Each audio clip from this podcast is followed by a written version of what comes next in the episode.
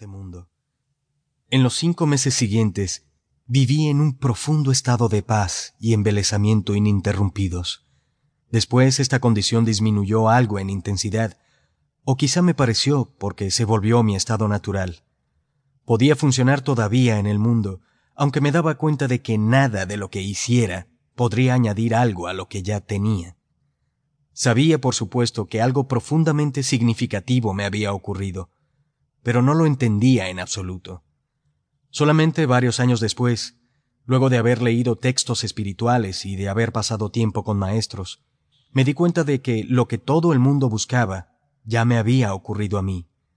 Comprendí que la intensa presión del sufrimiento aquella noche debió haber forzado a mi conciencia a retirarse de su identificación con aquel ser infeliz y profundamente temeroso, identificación que es, en últimas, una ficción de la mente. Esta retirada debió ser tan completa que este ser sufriente y falso se derrumbó inmediatamente, como cuando se le quita el tapón a un juguete inflable. Lo que quedó después fue mi verdadera naturaleza, como el eterno presente que yo soy. La conciencia en su estado puro, anterior a la identificación con la forma.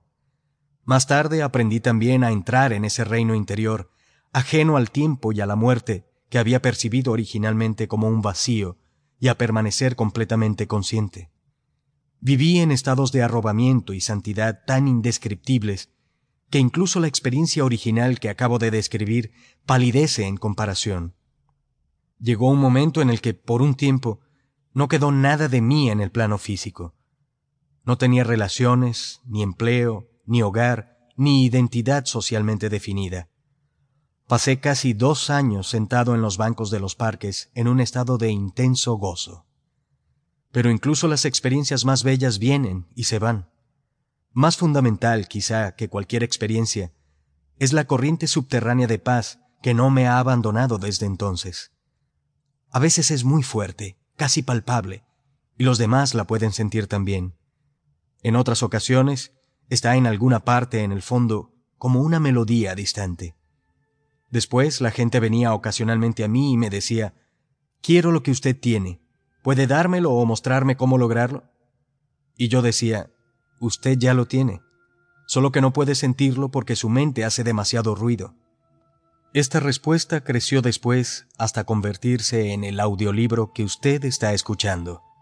Sin darme cuenta, tenía una identidad externa de nuevo.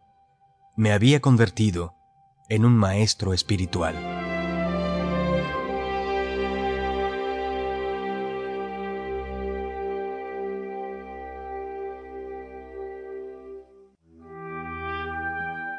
Este audiolibro representa la esencia de mi obra, en la medida en que puede ser expresada en palabras, con individuos y con pequeños grupos de exploradores espirituales durante los últimos diez años en Europa y en Norteamérica. Con profundo amor y aprecio, quisiera agradecer a esas personas excepcionales su valor, su deseo de abrazar el cambio interior, el reto de sus preguntas y su disposición a escuchar. Este audiolibro no habría podido llegar a existir sin ellos.